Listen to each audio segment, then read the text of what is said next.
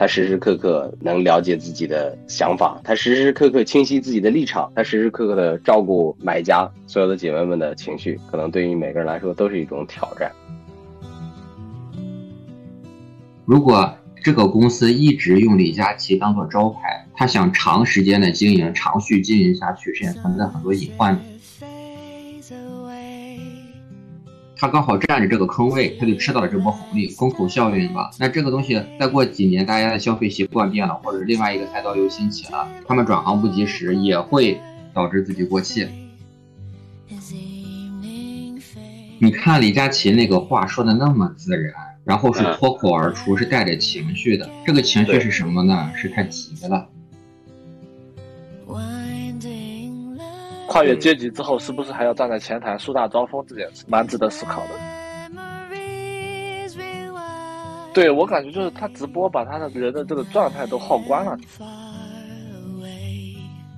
欢迎大家来到不正经研究会第三季第三十七期。今天晚上我们讨论的话题是聊聊李佳琦七十九元的眉笔到底贵不贵？哎，这个事儿本来还是最近，因为大家都知道头部主播李佳琦啊，因为一个七十九元的眉笔惹上了一个大麻烦。当时在直播间里有一个买家提问：七十九块钱的某西子的一个眉笔价格是不是太贵了啊？李佳琦当时就有点不高兴了，就建议买家反思自身的问题，有没有认真的工作这件事情。网友就很不高兴了，然后很快呢。李佳琦在直播间里面就给大家接着道歉了。第二天，微博上又道了一次歉，也很认真，也很诚恳，也说自己是从一个贵哥做起才有今天的，因为有所有的姐妹们才有了他的前途和发展。我查了一下数据呢，从一六年起，李佳琦从那一波海量的主播中走出来了。呃，有的人坚持不下来，但是他坚持下来了；也有的人熬不住寂寞，熬不住那种长时间的不增长，没有流量，但是李佳琦也熬过来了。所以到了二零二一年。他成为了净收入十八亿的超级网红啊！大家都知道，可能只有薇娅的收入以前和他可以两个人在一个档位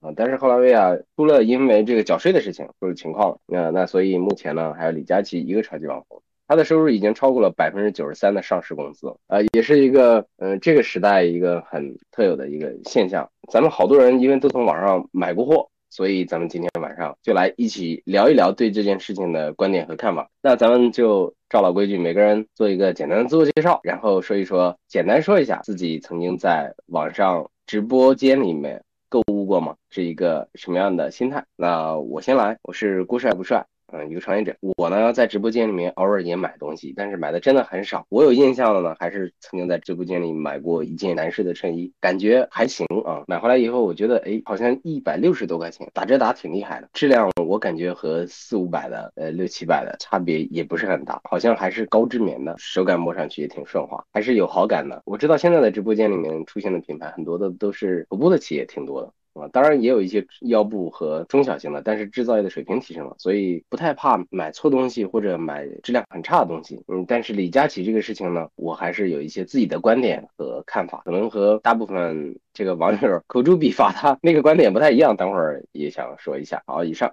Hello，顾雷，正好在火车上刷最近的抖音，后面用形容破天的富贵来形容，然后一花衰百花开嘛。李佳琦就是面对一个破天的富贵，然后这个富贵让他怎么说呢？就心很累嘛。我是觉得。从他自己的心理角度来讲，他已经 hold 不住了，就是这个破天的富贵。那抖音呢？它在我的理解里，它是目前是比较畸形，它是比较压榨品牌商啊，包括其他的过潮的这个厂商的费用的。你想啊，最有名的那个就是活力二八，几个老爷子在上面做直播嘛。渠道本身应该传递的就是一个帮助他更好的去消化这个他的产品的这么一个，但是他现在呢变成了一个特别就特别挣钱，中间费用特别贵的这么一个渠道。但我觉得将来的趋势还是会慢慢的把它变成一个叫合理的利润。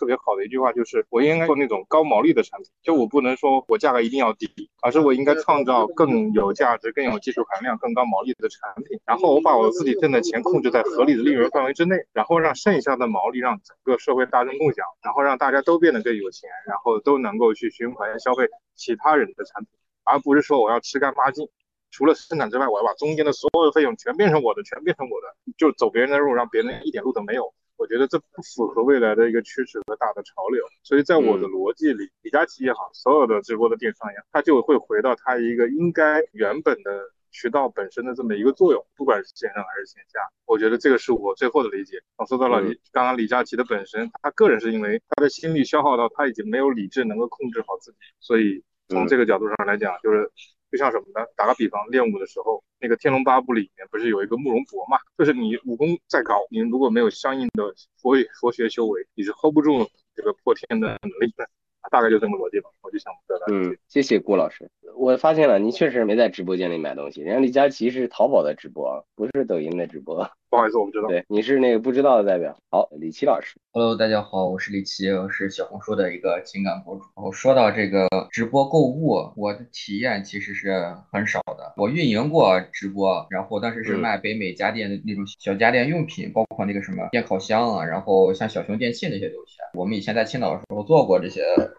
但是我对这种激情消费或什么东西是保持理性的。我一直是个主动购物者，我只有想买什么东西时候，然后我会去搜，还是保留着上单的那那种习惯。然后平时的那些什么东西激起我的欲望去买的话，可能也就是小零食，我可能会买一点。然后短刷短视频的时候买过一些小零食。李佳琦直播间我没有购过物，没有在里面买过东西，但是我是在李佳琦的那个消费者群里。他是有个会员群的，整天发一些他最近有什么什么东西直播预告，因为他对自己的社群运营也挺好的。比如说每次上播，为什么会有那么多人？是因为提前他也发预告，也会什么东西，就是群里今提前会预热，今天我们要卖什么东西，大家可以去去蹲一波或者怎样，或者是有购物链接就直接买了。然后我是个拼多多用户，刚才说完淘宝和抖音啊，现在出来一个拼多多用户啊，拼多多可香了，一一会儿咱就说拼多多有多香。好。然后贵哥，哦，大家好，大家好，我叫徐贵生，大家都叫我阿贵，我是十五期得到的哈用户，其实我应该是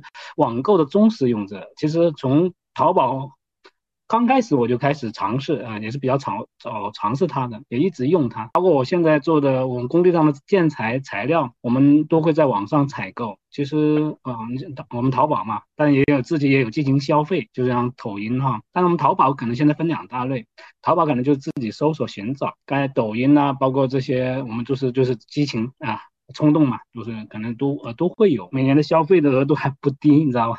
有的时候呃，包括我们家里这些这些物品很多都是，但就是，但我就很奇怪，李佳琦的东西好像我们家好像都没买，包括我老婆也都没有买过，但是薇娅的买过，包括那个交个朋友罗罗永浩的我倒是买了不少，还有东方甄选哈都买过，其实，嗯，不管生活用品还是我们的呃工作用品，其实都有。我我呢对广告的这个感受比较深，其实以前呢可能是包括。搞活动啊，力度会比较大，但是现在来讲，其实现在就是，其实大家都是一个价值的，还是一分价钱一分货。你想贪便宜，现在其实很难。有的时候抖音的货，我们我有个感受，抖音的东西，我如果对比一下，对比一下啊，拼多多或者其他的淘宝啊，可能其实还抖音的东西其实不便宜。有的时候看看，嗯，对，所以我们现在建议身边的人买东西这样的，哎，你对比一下还是比较好，理智一点。对于李佳琦这个事情的看法是这样的，他这样的一个大主播嘛，可能也是占的市场很大，大家都看着他，他是个标杆，可能大家对他的道德的约束可能也啊也相相当于是公众人物嘛。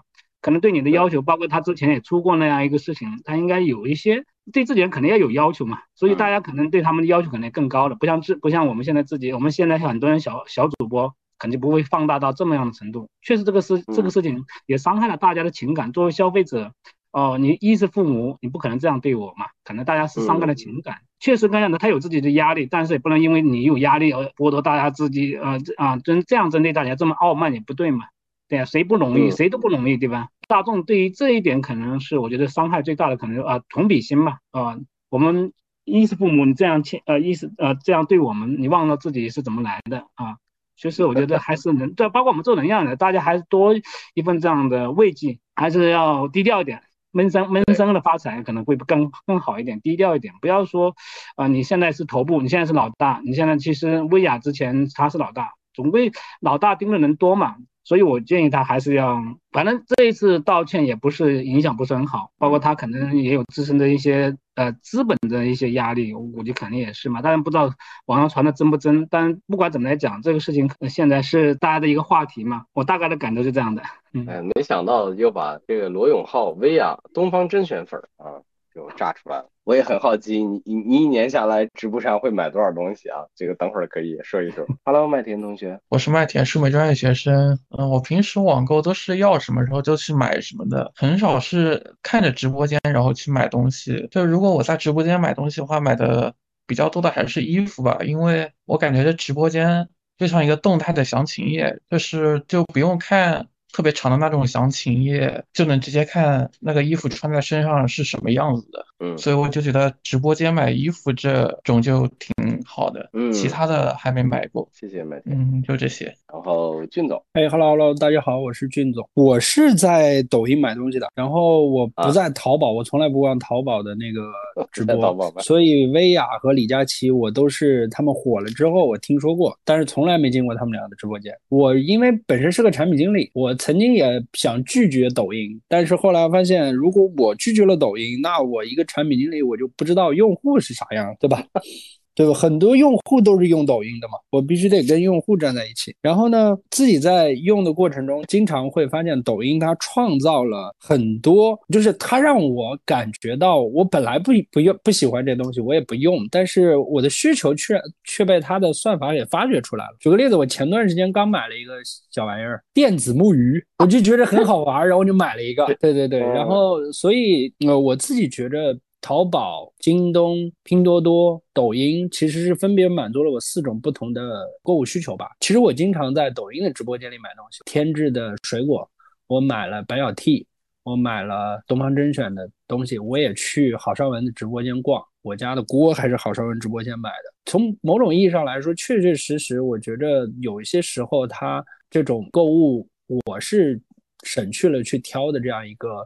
情况对于这个主播的要求其实挺高的。李佳琦，呃，成长为头部的主播之后，他确确实实成了一个公众人物。然后他在这个过程中表现对自己的所谓粉丝这种态度确实不怎么好。那本身再加上之前的一些事情，对他的印象就比较差一些。后续我们也可以聊聊其他主播薇娅的变化呀，还有什么呃辛巴的变化呀。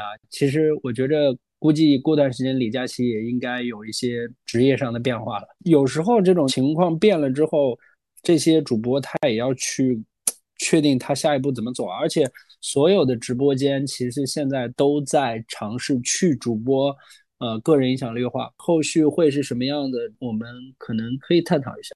嗯，Hello 阿鬼啊，大家好，呃，我叫阿鬼。基本上买东西的话，大部分都是在网上面买，一般是像淘宝、京东用的多一点。直播购物呢，我目前为止还没有体验过。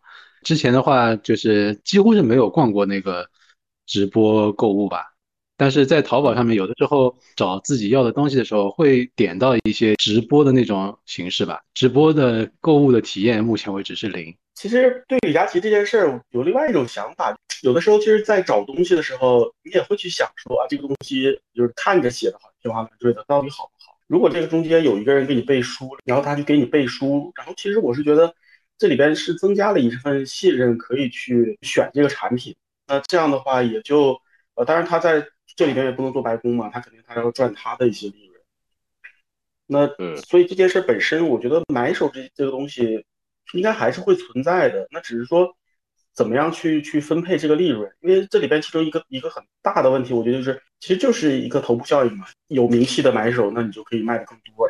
然后是掌柜，Hello，掌柜。哦，我不是也当带货主播嘛，不是卖那个 AI 的社群嘛。我觉得在科技型的产品啊，或者 AI 的这种产品里头，我就可以像李佳琦那样，就是就是你你居高临下的。或者叫恃强 凌弱的，就 PUA 的这种，呃，它是合适的。呃，之前罗胖说过一种产品思维，说有一种产品它就是爸爸型的产品思维，就是我带你看你没见过的，我说啥你听啥，我让你干啥你干啥。呃，就是像你看乔布斯以前不是也有个新闻说他们那个苹果手机呃屏幕怎么了嘛？然后那不是苹果那乔布斯说我的我的手机就是这样的，然后大家也都都都很容易原谅他，因为在科技领域是吧？他领先遥遥领先是吧？他他就是有话语权，别人就容易原谅他。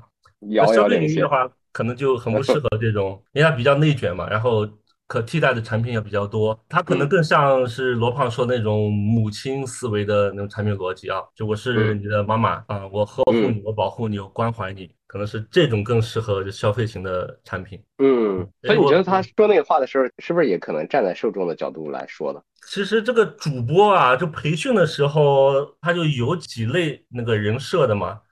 嗯，他可能是很长时间没播了，他把自己的那个人设呃可能也比较模糊了。嗯，忘了是吧？培训的时候就有一种有有有一种话术，就是比较强势的话术，比较强势的那种让客客户去下单。那种话术啊，就是培训主播的时候，这个是属于强势话术了。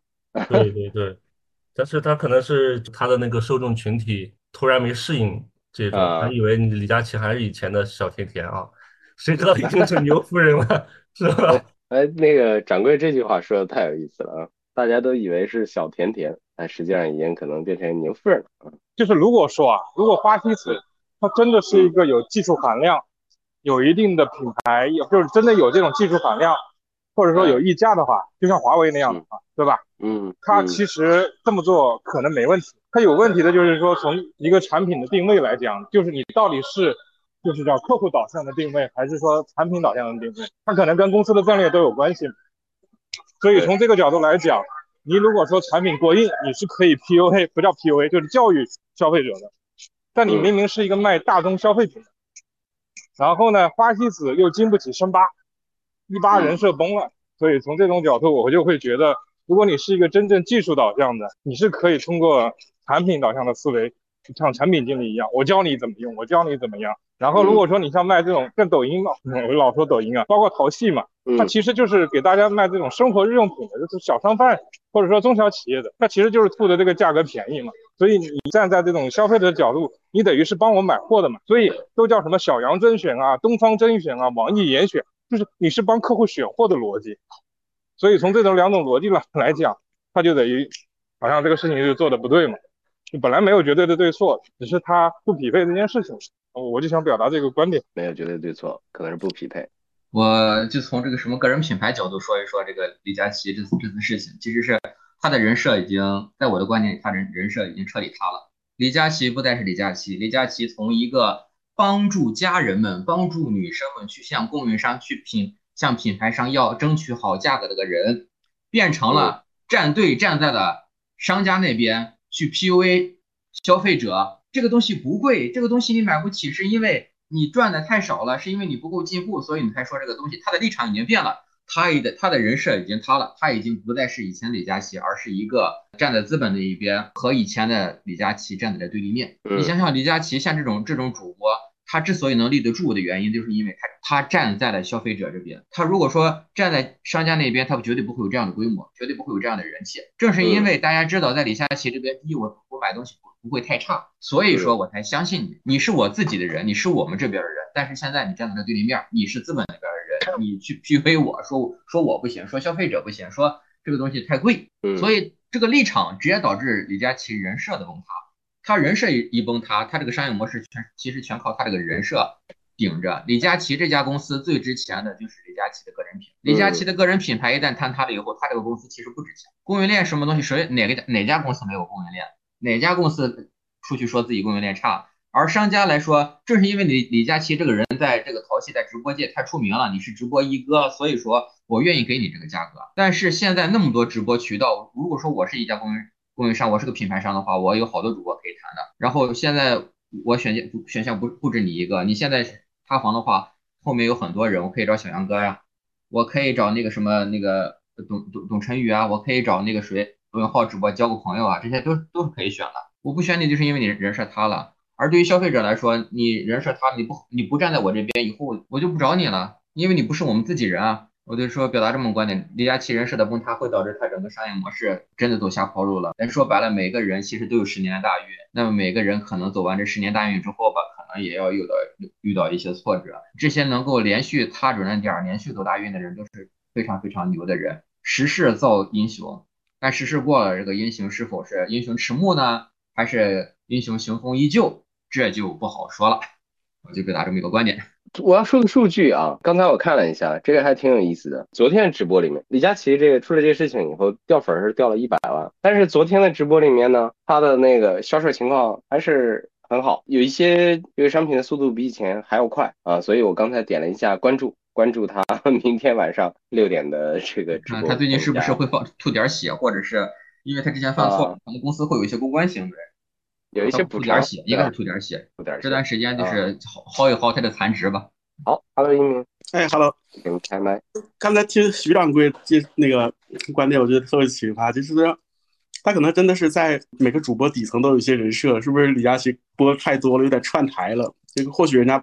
就是他底下可能是这么想的，但是常年的训练的话术让他能够保持清醒吧。但是也可能一段时间没播业务不升了，然后再 串台。因为在想说他，你看播了这么长时间，或许也在想说他的消费群体是不是也要做一些调整？因为他带的那些品牌啊，应该也会面临这种问题吧？就是你的品牌要怎么去进阶？底下的收割完了，你可能也要你的消费群体也要也要进阶的嘛？我估计，嗯，你一说这个，我想起来他喜欢用的一句话是“所有的女生”，对吧？他的道歉词也说了，他说我不配说所有的女生这句话。是是，这个我觉得后悔是肯定的，因为他这个至少他没有预测预预计好嘛。因为你看，我我其实没有留意他具体怎么讲，但是我留意他旁边那个呃下面讲就是他旁边的那个助播，对吧？那助播的表情就对，就就就很很很有意思了。就其实应该就算是一个那个嗯叫播出事故吧，但这个事故可能也是嗯不知道是无心的还是因为一些压力啊焦虑啊，然后就把内心的想法袒露出来了，但总归这个结果可能就会引起引引起一些不太好的东西吧，就是比如说这个人设啊，包括一些一些其他女呃那些呃他的所谓的呃嗯我不知道这个怎么称呼啊，反正就是他的一些女粉丝们。的一些呃反感啊，但是搞不好人家又可以立住走贵妇路线呢，这也说不准。所以这或许这就是一些嗯一些话术吧。好，你举完手了，我正好问你一下，你那个去年你的网购大概有多少？你方便透露一下吗？我刚才看了一下账单，大概六万多，也不多。Hello，金总，我说几个我的观点啊。第一个把刚才说的那个。四种不同的用户需求这件事情分享一下，就是我很早之前我觉着，呃，现在京东、淘宝、拼多多、抖音这些点，我反思了一下，它到底满足了我什么样的需求？首先，我当时觉得京东主要就是快，然后一个标准品，我着急用的话，我从京东一买京东的应该不会差到哪，而且它绝对的快，第二天就能到，这是我觉得它满足我的需求。第二个是跑淘宝，淘宝现在对于我来说已经沦成沦为了叫做全。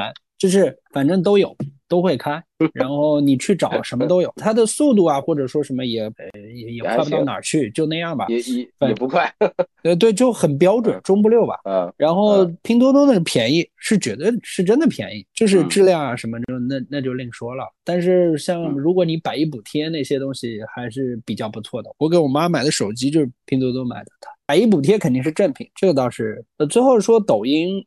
直播这些东西，其实他给我的感觉是，我其实没有这方面的需求，是他发现了我的需求，很奇怪，各个方面他用更生动的展示，以及说他的算法，他就能知道我我家有个猫，然后我经常看猫，他就来推荐我，哎猫的东西，然后可能我猫的嗯就是什么吃的东西啊什么的东西，我都在。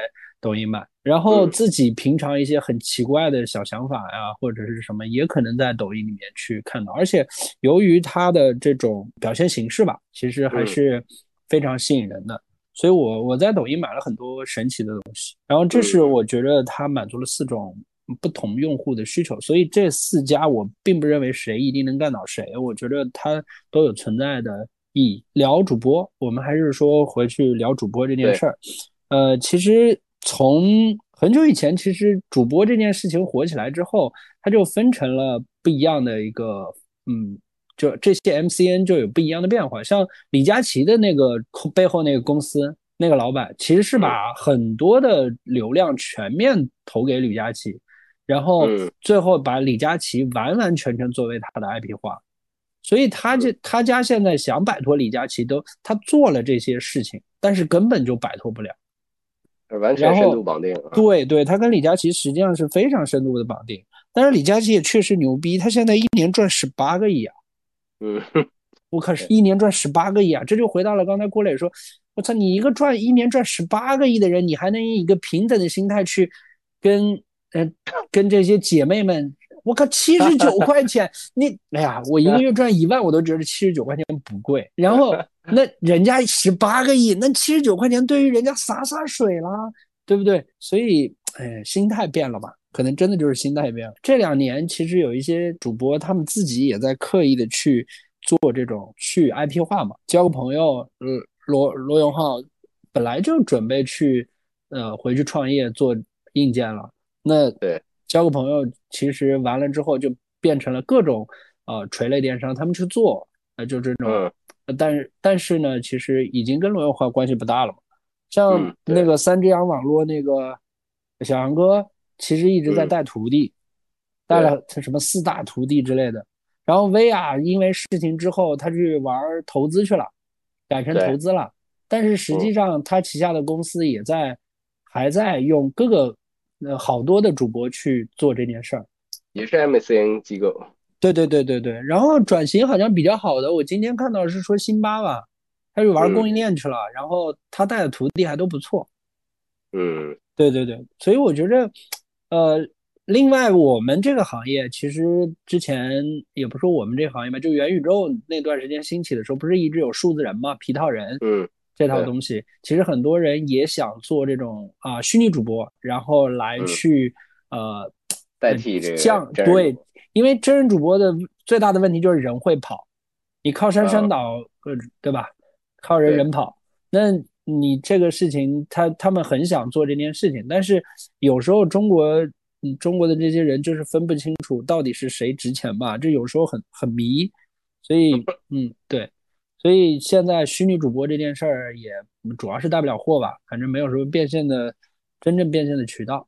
这是第二件事儿，就是分享一下情况。但我觉得未来各个嗯主播肯定也都要走到这一步，要不然，其实李佳琦说过他累，他可以不做，嗯，他他这个直播了。啊他说了他可以不做直播了，然后把旁边的人吓得跟啥似的，就是可能他的心态真的就已经应该退了。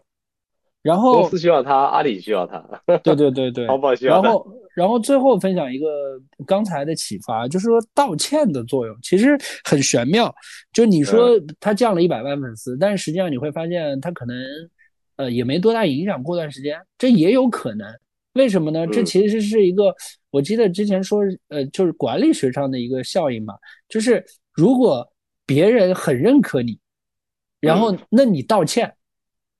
大家就是你做了错事儿，你道歉，大家反而觉得，哎，你不错，因为你知错能改。对，就是这得看我先天对你的想法。然后我们这些人可能是先天对他，可能就觉得，我操，你谁啊？你我本来就不喜欢李佳琦，然后他弄了这件事儿，我们就觉得我操，那个你看这人本来就不好，然后他现在这道歉也假惺惺的，怎么怎么怎么样。所以嗯这件事儿你得站在。到底是你原本怎么看李佳琦的这个份儿上去看这件事儿，所以嗯他凉不凉，我觉得两说。就过段时间我们再看，这就看嗯他那些粉丝是真爱粉还是那种叫做哎无所谓，就是我就是买个货的这种状态。就我不敢冒下决断，因为冒下决断，因为我觉得这 件事情就是这个样子。嗯，以上。OK，谢谢谢谢。所以，呃，我追加一个小问题，一定程度上，你觉得就是人，呃，不只是他可能挣钱多到一定程度，因为人的心态变化，他是自己没没有办法决定的一个事情。就是有有的时候，他不管说他忘了他这这个专业度，呃，业务不熟练了也好，忘了也也好，就是他这个底层的改变是没有办法的事情。一定程度上，我这么跟你说，也很难有。我自己以前不充钱打游戏的，就我刚入行的时候，我钱真 不多。然后充一个 充一个六四八，我心疼。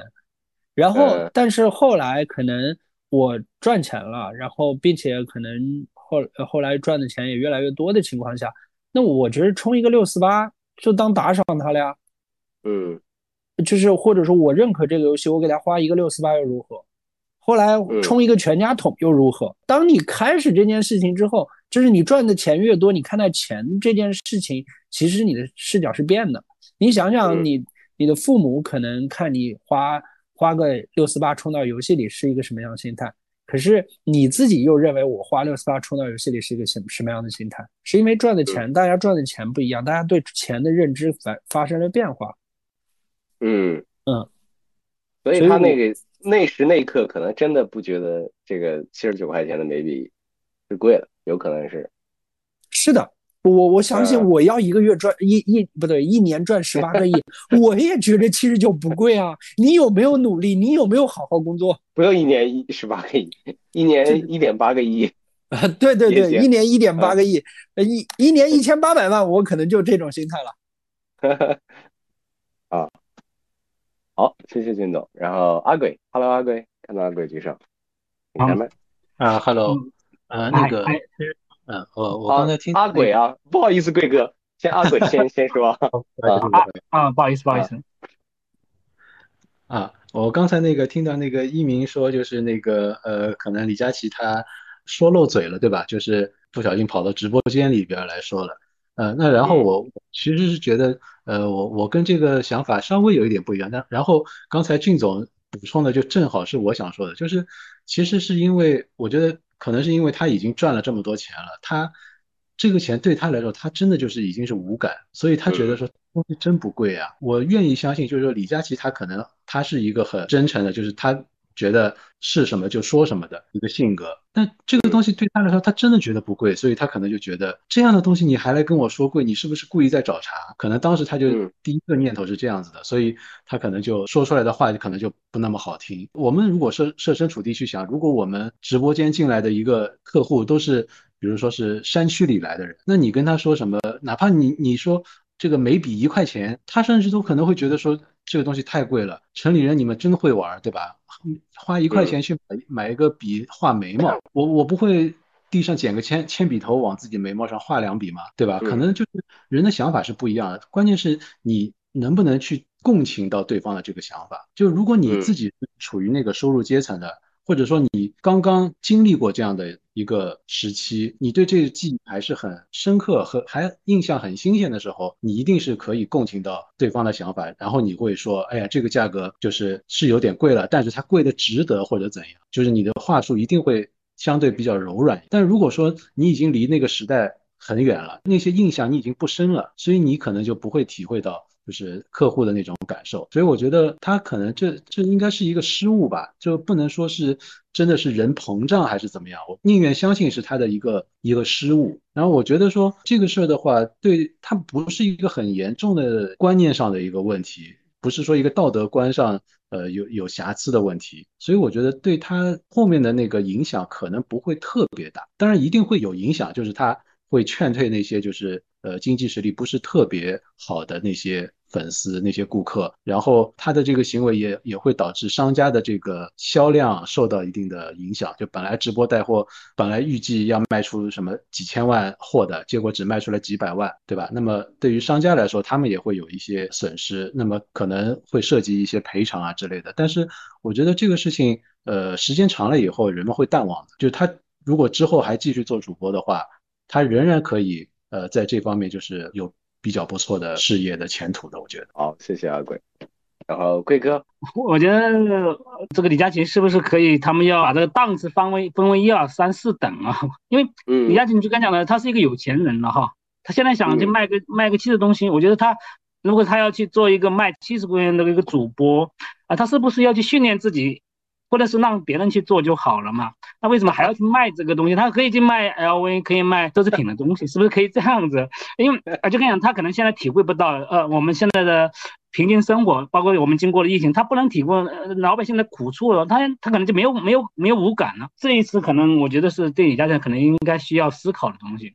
嗯，他体会不到大众需要什么东西，他已经脱离了消费者了。他可能是不是要去啊？包括他们选品啊，包括包括他们的他的自己的定位，可能是不是也要做调整？如果说他一直这样做，我我觉得他下次还会犯同样的错误，因为他就刚讲，他的身份已经变了，包括他可能是不是跨阶层了？这些已经啊不是我们现在哦，我只能买七十九块钱的东西，已经不属于我们这个阶层了。他不能体会到我们哎赚我一我赚我每天七十七十九块钱，其实我可以干很多事情，可以是一天的呃餐费，你知道吧？他可能是不是体会不到到了？已经包括你像去主播化影响力的，可能我觉得是交个朋友。你像罗永浩，我就觉得做的很好，他是不是也要去做一些这个调整，或者让别人来做？他培养他的主播一个月一万多块钱、两万块钱的人，可能可能会是不是？比他会做得更好。我想他今天犯了之后，今天道了歉。如果他一直这样的心态，或者他要特别去训练他去卖这些低价的产品的东西，是不是要特别训练他反向？应该要反向去思考。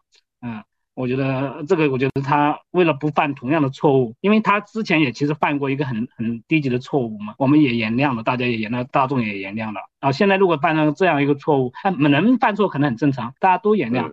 那一直这样犯错犯下去了，我觉得都不可原谅。自身可能是有原因啊，因为就刚讲的，我一我这一年赚十八个亿，卖你七十万，确实是不贵，因为它不，但是我们觉得，哎，其实七十九是很贵啊，就几克东西，是不是？它就可能就，我觉得是，对啊，这个东西就跟讲，人家比黄金还贵，所以这个东西啊，它可能也确实要经过一些思考，做一些调整。我觉得这个是有必要。如果一直这样下去，我觉得这个他以后犯错的这种概率肯定还会有。就是我这儿插播一个呃东西，就是七十九块钱一支眉笔到底贵不贵这个事情，咱们今天讨论的很奇怪啊，太不正经了，都是男同胞啊，没有女同胞。会前我就问了几个女同胞，嗯，大家的观点是七十九块钱还好，在眉笔的价格当中属于中档的一个位置，贵的眉笔几百的也有，当然便宜的眉笔十几块钱的也有。然后我又搜了一下淘宝上，我看了一下淘宝还有京东上的，现在出现了很多的广告是这样子的：七十九块钱十支眉笔啊，我不知道这个很多的厂家是借这一波事件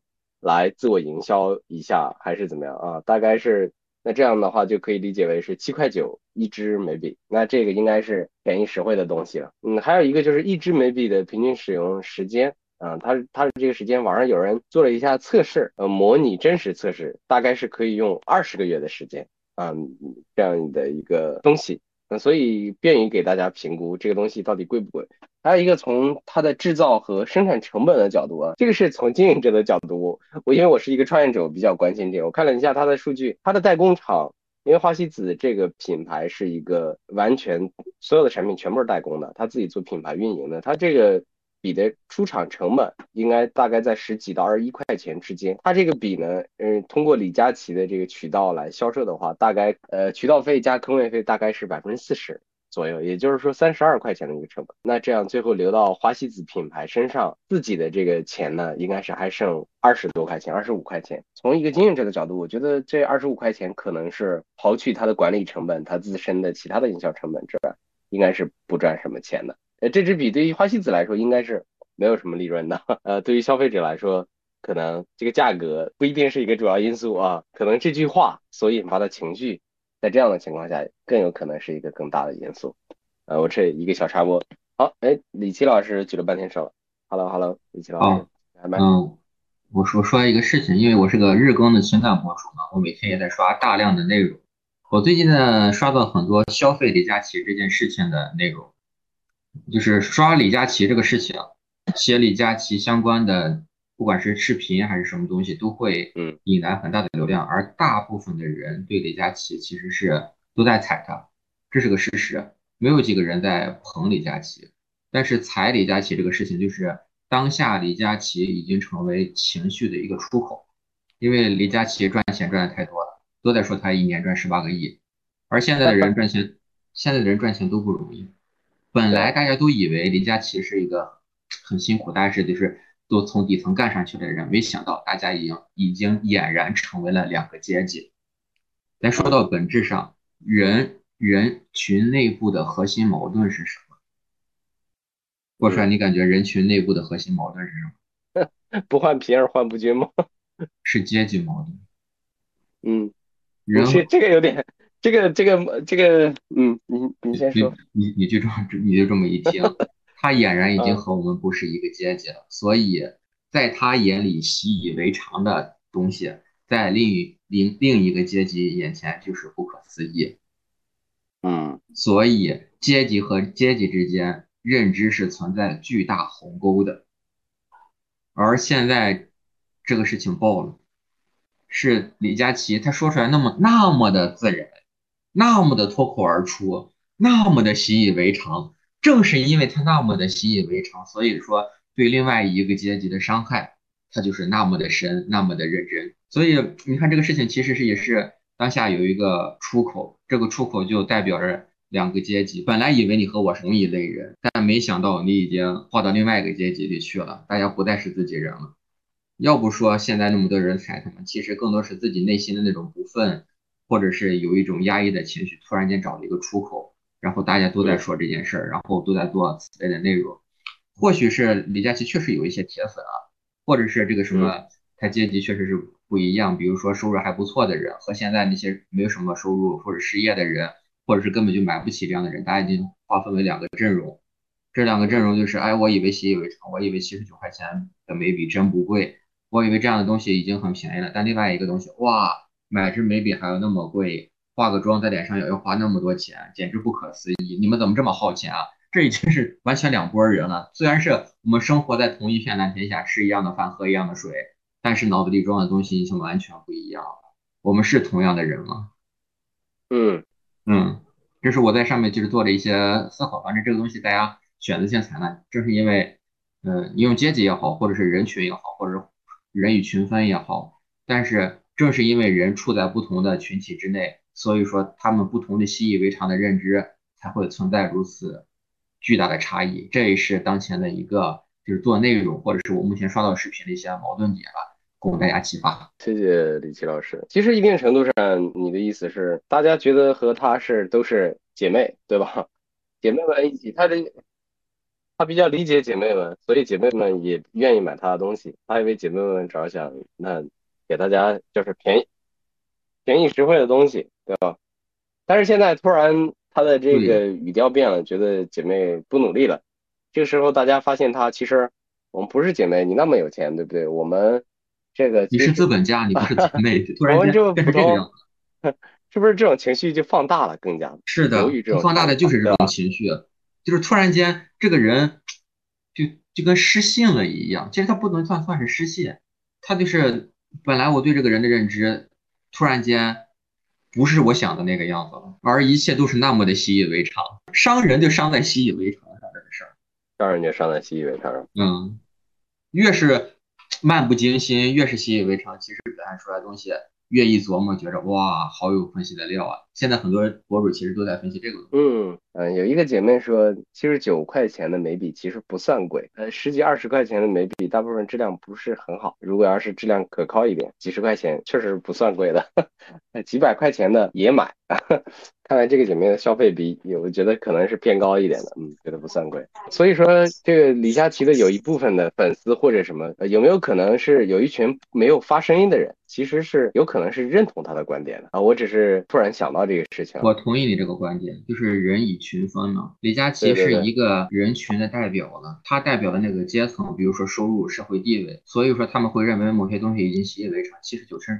贵吗？对他们来说是真不贵。他们一支眉笔可能是几百块钱，这个七十九已经很便宜了。但是对于那些只买二十来块钱的眉笔的人来说，或者是对这个东西没有什么认知的人来说，再加上那个傲慢的态度，就突然间受不了了。嗯，有道理。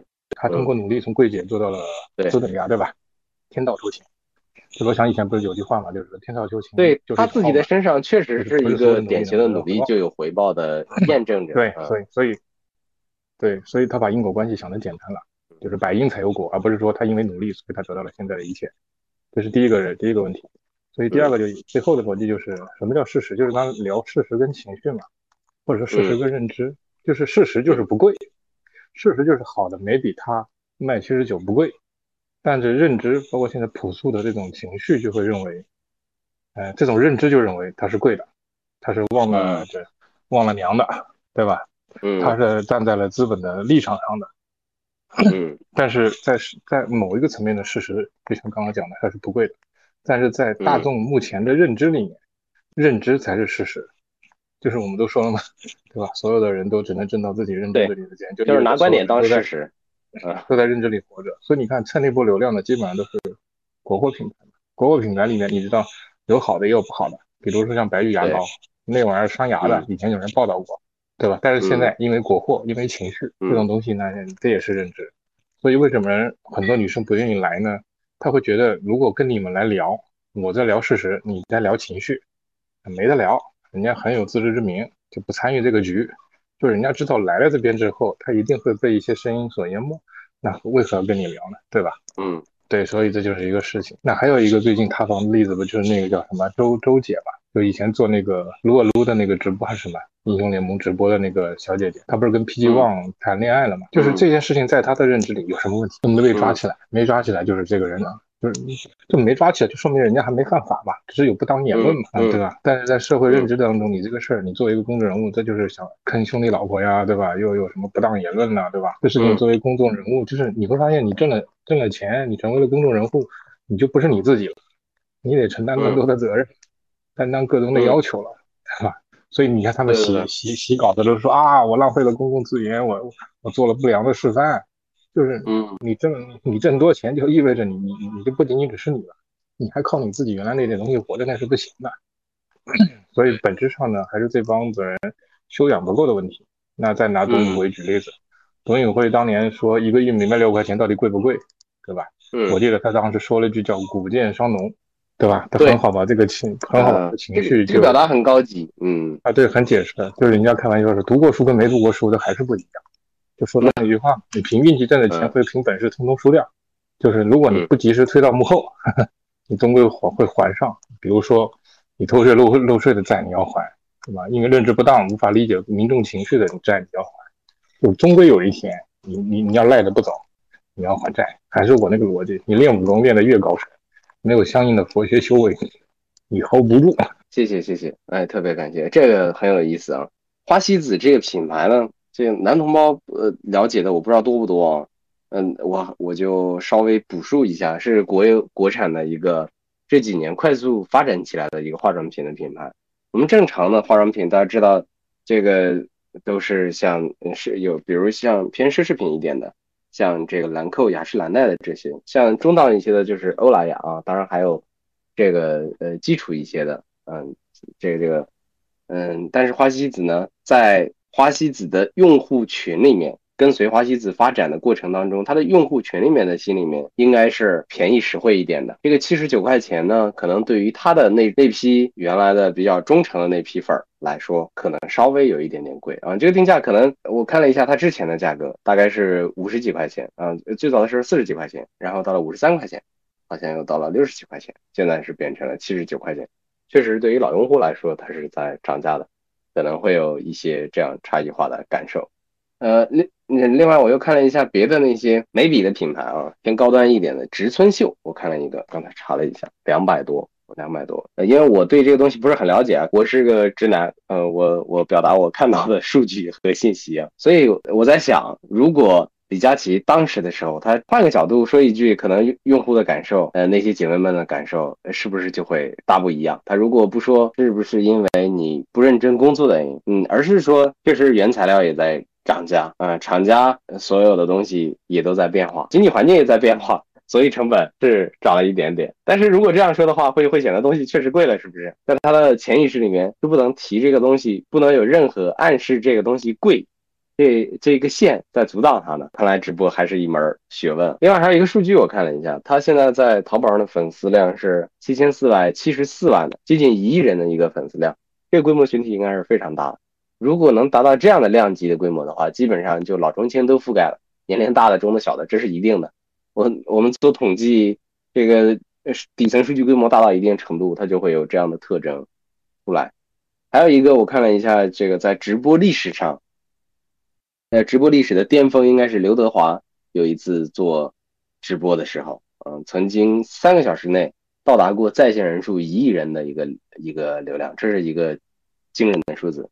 李佳琦呢，他曾经达到过三天累计一亿人的一个在线流量，也就是说一天内的单场在线平均三千多万人，这是很恐怖啊！这相当于一个省台，呃，一个大的省电视台的一个规模，所以一定程度上，刚才有同学提到他是一个。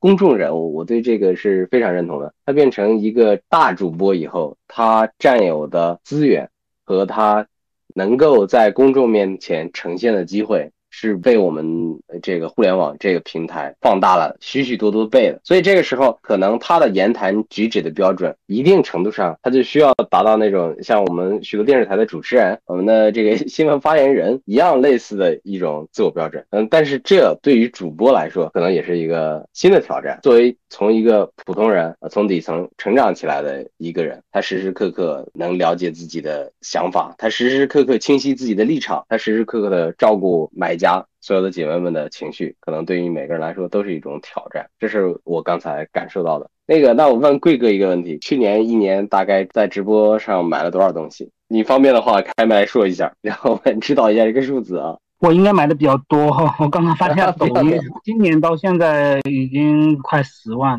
买了十万了你啊？那你是大用户？对，应该淘宝更多，淘宝应该更多，淘宝应该更多啊，怪不得你是这个东方甄选，啊、还有罗永浩，对吧？还有这个以前薇娅的也有啊，怪不得。嗯，对我，但我李佳琦的没买过，李佳琦的我好像没有没有买过他的东西。我买，我一直以为他就是卖口红的，最早的时候。啊，你一直以为他是卖口红的？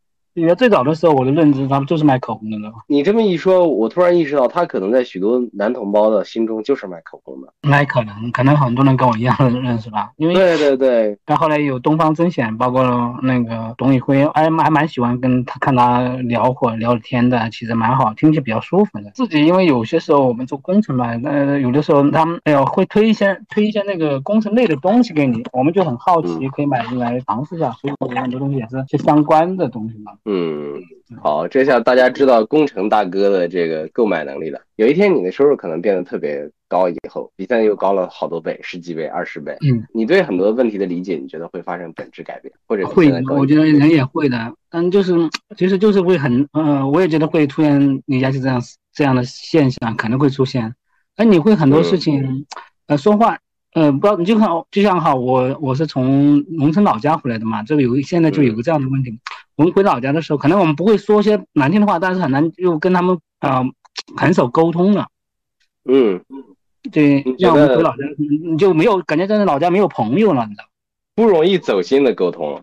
对对，就是很难坐在一起能聊一下午的天的那种朋友，就是老家就是哪怕村里面从小一起长大的人，哎。可能想要坐在一下午聊呃聊个天的聊一下午，坐在那里平平静静聊天的，除非就是在一起在外面这样工作的，那还会好一点。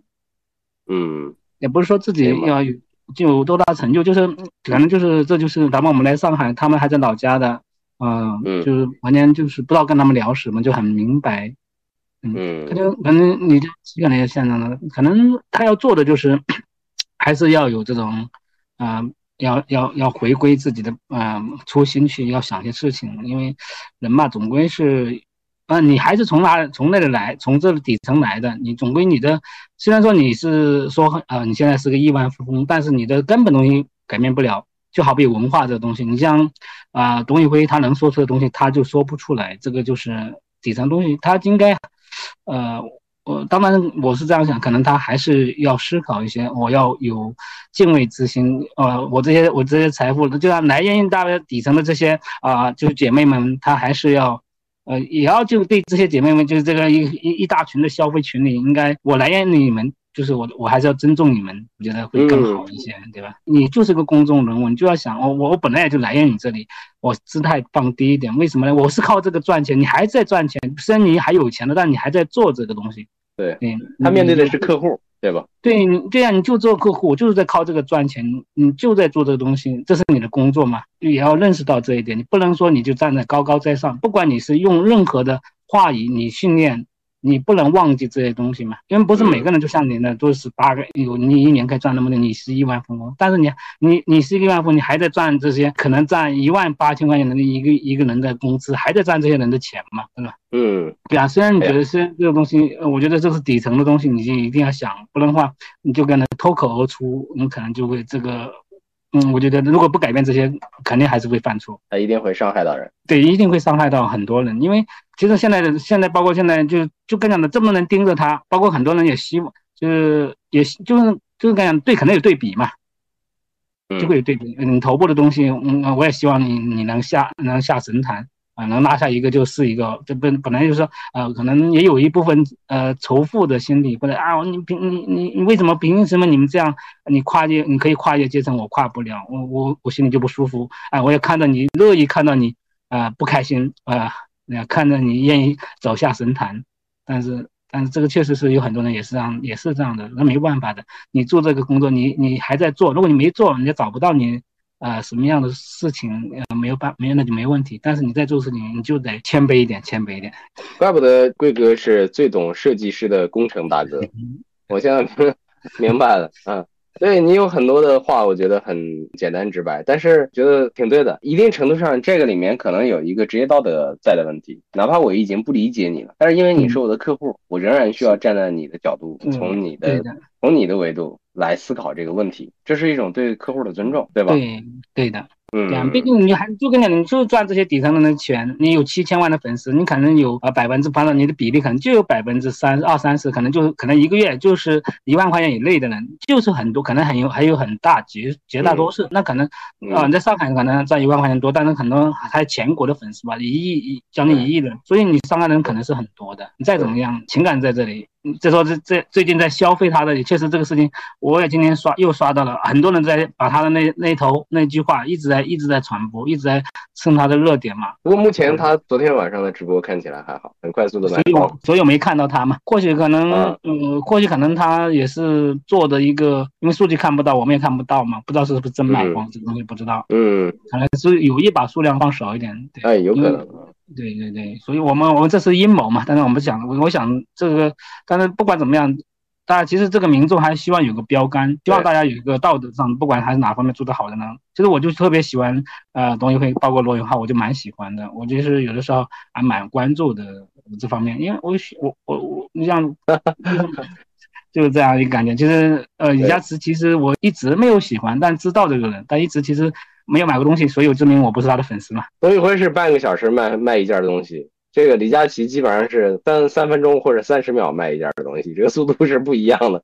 不一样，不一样，不一样，语速也不一样。嗯，对，所以一定程度上，人们可能是不是会有这种潜在的心理？我希望对方越优秀、越厉害的时候，他能力越强，我希望他的品质也是和他的能力相匹配的。就是这个郭老师刚才说的，呃，人们可能对于这样的公众人物都有一个德能配位的潜在期待。一旦他有一些话可能大，家都可能大家对李佳琦其实还是有一个期待的嘛，希望他能把这个公众能做好，不然的话大家也不会去说这些，呃包括很多人去讲的希望他有个这么正面的、正能量的一个公众人物。大家其实呃我我也看，哎，我们这还有个这么好的直播，就像李子柒以前的直播，大家其实都非常喜欢啊、因为很多原因没办法，对吧？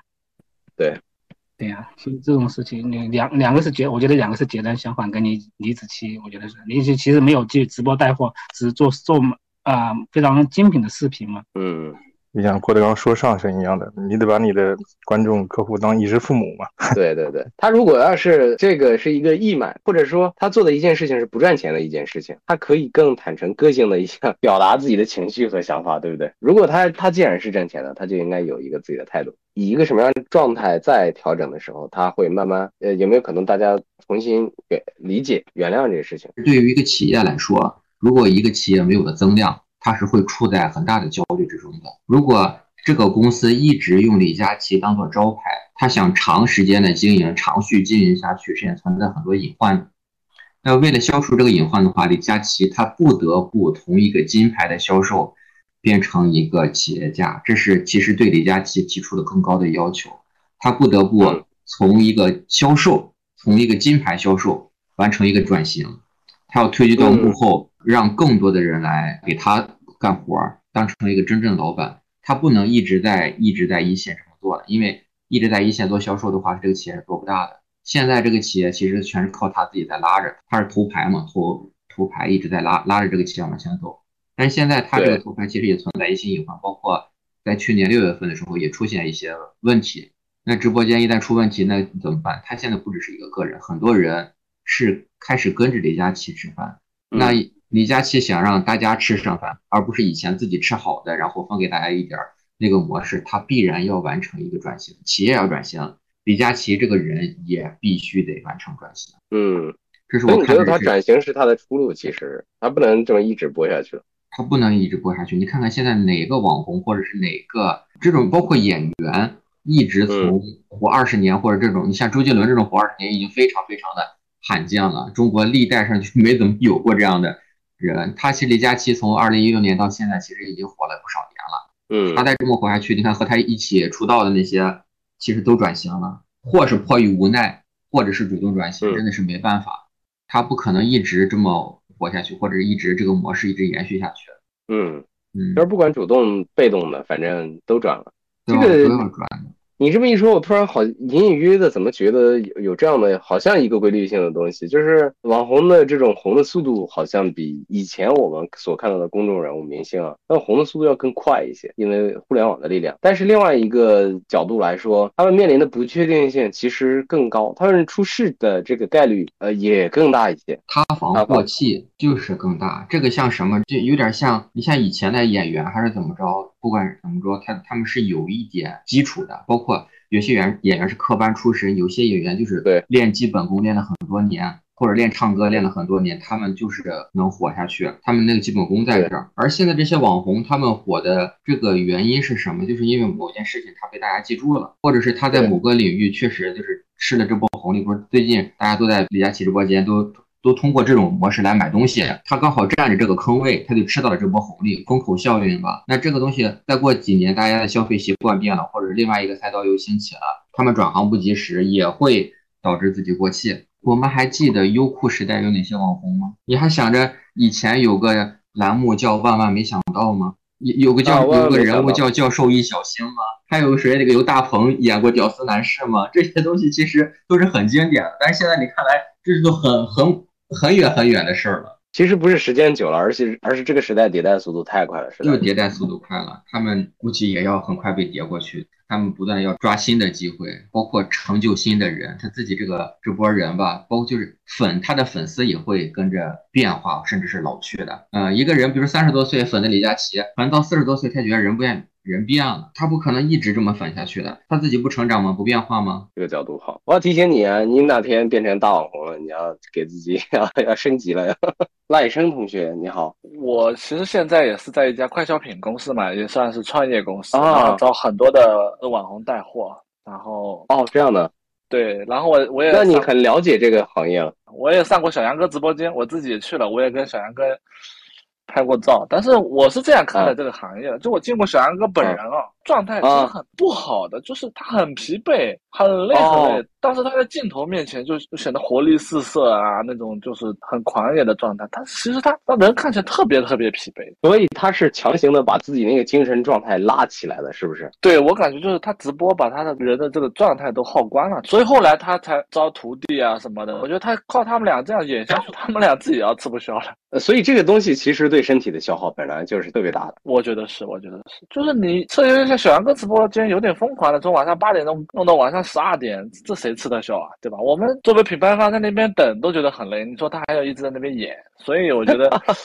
他就是在演，何况在演，就是他这这就是在演，他跟我们怎么对，然后台词要怎么说，然后就是这个这个卖点是怎么样，然后那个叫什么转场应该怎么弄，然后都是他就是都是设计好的。但是小杨哥的这个人设本来就疯疯癫癫的嘛，跟李佳琦还是不一样，本来就不不是很正常，本来就，所以本来出现一些翻车啊、出乎意料的事情，在小杨哥直播间可能大家都可以觉得可以接受，但是在李佳琦直播间的话，我觉得大家就可能 觉得还还蛮新鲜的。今天我们都是男生嘛，我觉得有几个点我蛮有启发的。我其实从来没有在李佳琦直播间买过任何东西，但是我老婆是每天晚上 every single night，every single night。都在那真的死忠粉，他不是死忠粉，他就觉得李佳琦直播间的东西便宜，他就属于边缘性人格，然后蹭一蹭啊，便宜的就买，不便宜的就算了。但是他真的是，他那个淘宝就一直开着，能能从能从刚开始开播一直看到晚上，第二天就追剧一样的在那边追。大家其实一直在说他心态发生变化了，我觉得这个大家也都可以理解，对吧？嗯。第二个是说商业模式往前推，终会推推陈出新嘛，这个也都是可以理解。第三个，我是觉得就是站在品牌方的角度去思考带货这件事情，就是谁谁能出货找谁，这都都是都是完全可以理解的。因为你想想，站在品牌方的角度，我来找你带带一波货，如果不能出货，我肯定就跑了嘛，对吧？所以这个这个我觉得都都特别特别好。但是说到就是转型幕后这件事情，为什么李佳琦一直在前面，那其他的人，比如说。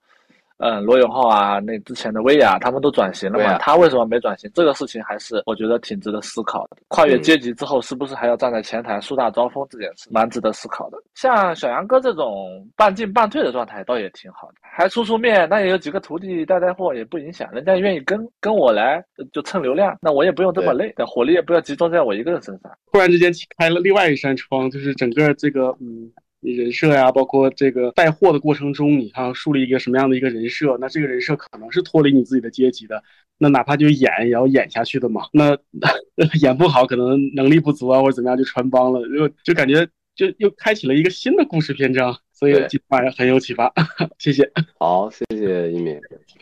Hello，阿贵。前两天熊太行老师他在视频号里边也呃聊了李佳琦的这个事情，然后他的观点就是说一个人的这个角色定位，呃，李佳琦他是一个带货主播嘛，那其实他的这个身份是跟以前那种就是卖货吆喝的那种人他是很像的，所以说他其实对于消费者他其实是没有这种教育的资格的，但是他说的那个话呢，就有点像是长辈对于晚辈或者说上级对于下级的这种教育的口吻，就你有没有好好。干活呀，有没有认真的去提升自己啊？这样的话，他他会等于说是做了不符合自己身份的事情，那就是一种僭越。他的这种僭越的行为会导致别人的反感，啊，这个是他的呃一个。观点我觉得也蛮有意思的啊，像李佳琦的话，其实从一开始就像那个郭帅说的那个，我对他的认识可能就是一个卖口红，当然呃还有卖其他的化妆品之类的，对吧？就是他因他一开始就是一个卖这种化妆品类的来来出名的。其实他一开始以什么样的东西出名，一定程度上会限制他的，就是说把他的这个形象就锚定在那儿了。嗯，那么他为什么不会去卖爱马仕，不会去卖那些奢侈品？就是因为他一开始卖的东西。不是那些奢侈品大牌，他的那个角色定位就是在这样的，所以说他如果要转型的话，转到奢卖奢侈品可能也是比较困难。如果说他想往这方面去转的话，一定是要想办法改变自己的人设，比如说他要营造一种自己在不断的提升品味啊，参加一些什么慈善公益啊什么，改变自己的这个角色形象，然后有可能他可以某一天他可以搭上一个呃奢侈品大牌，然后从此以后改变自己。这个受众群体，这也是我觉得他的一种，呃，如果要转型的话的一种一种方式吧。好，谢谢阿贵。直播卖奢侈品的还真不多啊，奢侈品的这个公司考虑自己的品牌形象定位，还有直播这种方式，他们还有很多的疑虑啊。但是你帮这个他想了一个将来卖奢侈品这个路线啊，说不定有一天你的预言会成真啊，都都是有可能的事情。然后麦田，我感觉我谈不了李佳琦，但是我可以说一下我用了几个购物软件。就我用拼多多的时候，就是想着要买便宜点、不耐用的东西。我拼多多的话，就是想要买点便宜的东西，在学校里面用，然后等到学期末的时候也就可以扔掉不要了。淘宝的话，我是用来买一些会员啊什么的，比较方便。而且我感觉我现在也用不了淘宝，因为我之前还开了个八八 VIP，然后他现在给我。推荐的东西，我就搜了一个午睡枕，然后两三百的午睡枕就推给我了，但是我只想要十几二十的那种，然后 然后我真的没法在淘宝买了，只能去拼多多买了。我比较感触比较深的就是，不管任何时候，其实人呢要要可能要认清自己吧，因时而变，因事而变，我觉得这个可能比较重要。可能是不是李佳琦他没有自己去做一些改变，可能改变还是没有，要不然改变没改变到点子上去。变的只是形式，没有变思想，我觉得也不对。就是每一段时间、每个过程，其实都是不一样的。如果那有的时候就可以避免，哪怕是为了避免犯错，也要让自己去做一些调整、做一些改变。我觉得这个很重要。今天我可能从这里看到的是这一点：不变，嗯，不变不行，一定要以以变来做一些呃应对一些自己时下的一些事情。我觉得这个可能是嗯我今天所得到的启发。好，谢谢哥哥。感谢感谢，Hello，李琦老师，我有一个感受啊，你看李佳琦那个话说的那么自然，然后是脱口而出，是带着情绪的，这个情绪是什么呢？是他急了。其实李佳琦代表的是什么？他其实代表的是商家，根本上就是商家急了。他为什么这么想呢？是因为销量拉不上去，现在这个销量真的很就是很差劲。为什么别人那么说？就是如果说他销量呼呼的往上走。真的没有没有任何问题，但是现在你看七十九的眉笔都不好卖了，说明什么？就是消费其实这这个情况，就是卖这些传统的消费品的什么东西，真的商家商家有很大很大的压力，这是我一个很深的感受。包括前段时间情人节的数据，卖传统的那些东西其实也也不是很好，男生不消费了，那现在女生再不给自己买一支七十九块钱的眉笔，这些商家还赚什么钱呀？还有那么多压力，还有工厂，还有工人要养活，还有那么些市场费用已经投上去了，销量再没有起色，怎么办呀？其实我是看到商家是真的急了，这是我的一个感受。就是消费市场就是这个样子，大家非常在意眼前这个这个成绩，一旦就是跌的太厉害，或者是大不如前的话，不尽如人意，就会陷入一个特别特别大的焦虑中。嗯，Hello，金总，我的启发主要几点吧。第一个是关于钱这玩意儿，说实话，刚才一提到他人赚了特别多的钱之后，心态是会变的。其实，嗯，哎，我觉得也不用特别多的钱，你只要赚的钱在呃越来越多的赚，你的心态就是发生变化。你可以回想回想你当年那个刚出学校的时候花多少钱，你现在花多少钱，你还能回到过去吗？就现在，这可能真的让我回个家，我觉觉得坐绿皮火车能坐能坐，但是我根本不想坐。然后能打车的时候，我根本不想说，哎，非得走着路，大概这个样子吧。因为你随着还是那个由俭入奢易，由奢入俭难，大家钱赚的多了，然后对于钱的意识，或者说去看任何的东西，它都是变化的。所以我能理解他觉得七十七十九块钱便宜这件事儿。我觉得站在他的身份情况下，我是完全能理解的。嗯，所以我觉得无可厚非。道歉这件事情，无非就是伤到了有一些人的啊自尊心吧。另外一一个启发是关于什么叫做本事。嗯，就是像李佳琦这种。他可能不会什么有一项别人不知道的东西，但是呢，他就有那种魅力，能让别人给你花钱，或者说有一些领导像刘邦这种，就也什么本事也没有，但就是有能力让别人给我干事儿，帮我打天下。可是我自己呢，一边觉着，哎，可能这样的东西算本事，另一边又觉着可能实实在在自己有一些能力叫本事，所以我对这个地方一直有疑问。今天看到李佳琦这个事儿，或者大家在讨论这件事情的时候，我才我我又在反思这件事情。然后呃，最后一个点叫什么是初心？嗯，呃，李佳琦当时刚做的时候，也可能真的是和他的用户站在一起的，说是我要为你们谋福利，我要为姐妹们谋福利。但是当赚了钱之后，当他实现了自己的身份跃迁之后，他是否还有那种心态去，呃，做这件事情呢？就包括说我们游戏行业，你看，呃，米哈游的老板们，呃，当年创业的时候，在下面讲故事的时候，呃，确实是内心里面是拥有着很多的故事的，呃，很多的，呃，就是这种梦想的。现在还有吗？呃，这个不好说了吧。可能 不不一定啊，就是说我都说是不一定，就是时过境迁之后，你是否还有自己那原本那个初心，这个事情就很难说。我相信米哈游三位老板可能还有，但是，呃，反观游戏行业其他人呢？反观我自己呢？有时候，呃，我自己是比较迷茫的啊。以上，嗯，就是我的，谢谢俊总的这个真实的心声。然后郭老师，我其实刚刚在刷了一下今日头条啊，李佳琦 就说他 三秒钟又清了一个五万块的库存，但里面细节我没看。啊，从这种新闻有两种解读，一种解读就是其实这个事对他来说没有真正影响到那批愿意回的为他花大钱的人。嗯，这也间接说明为什么很多女生觉得这事也就这样，就是他只是。在他所有粉丝当中，一小部分，只不过这个一小部分代表着一种政治正确。那为什么说他是政治正确呢？我又看了，就正好那个新新闻下面又刷了另外一条新闻，我不知道是跟我的职业有关啊，就是嗯，boss 直聘今天服务器被崩了，据说同时在线刷找工作的有四千七百万人，对，四千七百同时刷 boss 直聘的那个找工作，直接把 boss 直聘的服务器刷崩了。我的天！所以从这种角度上来讲，就意味着现在很多人手上的钱是没以没有以前多的。他消费者是女性群体嘛，就男性是很不能理解。你会发现啊，就真正把这个事情炒得火热的，其实男性为主，女性掺和的我估计很少。如果说从这种比率上，我们从现实上感受上来是这样的，因为男生都是理性消费嘛，以及现在消费降级，对对，以及今年的情人节，对吧？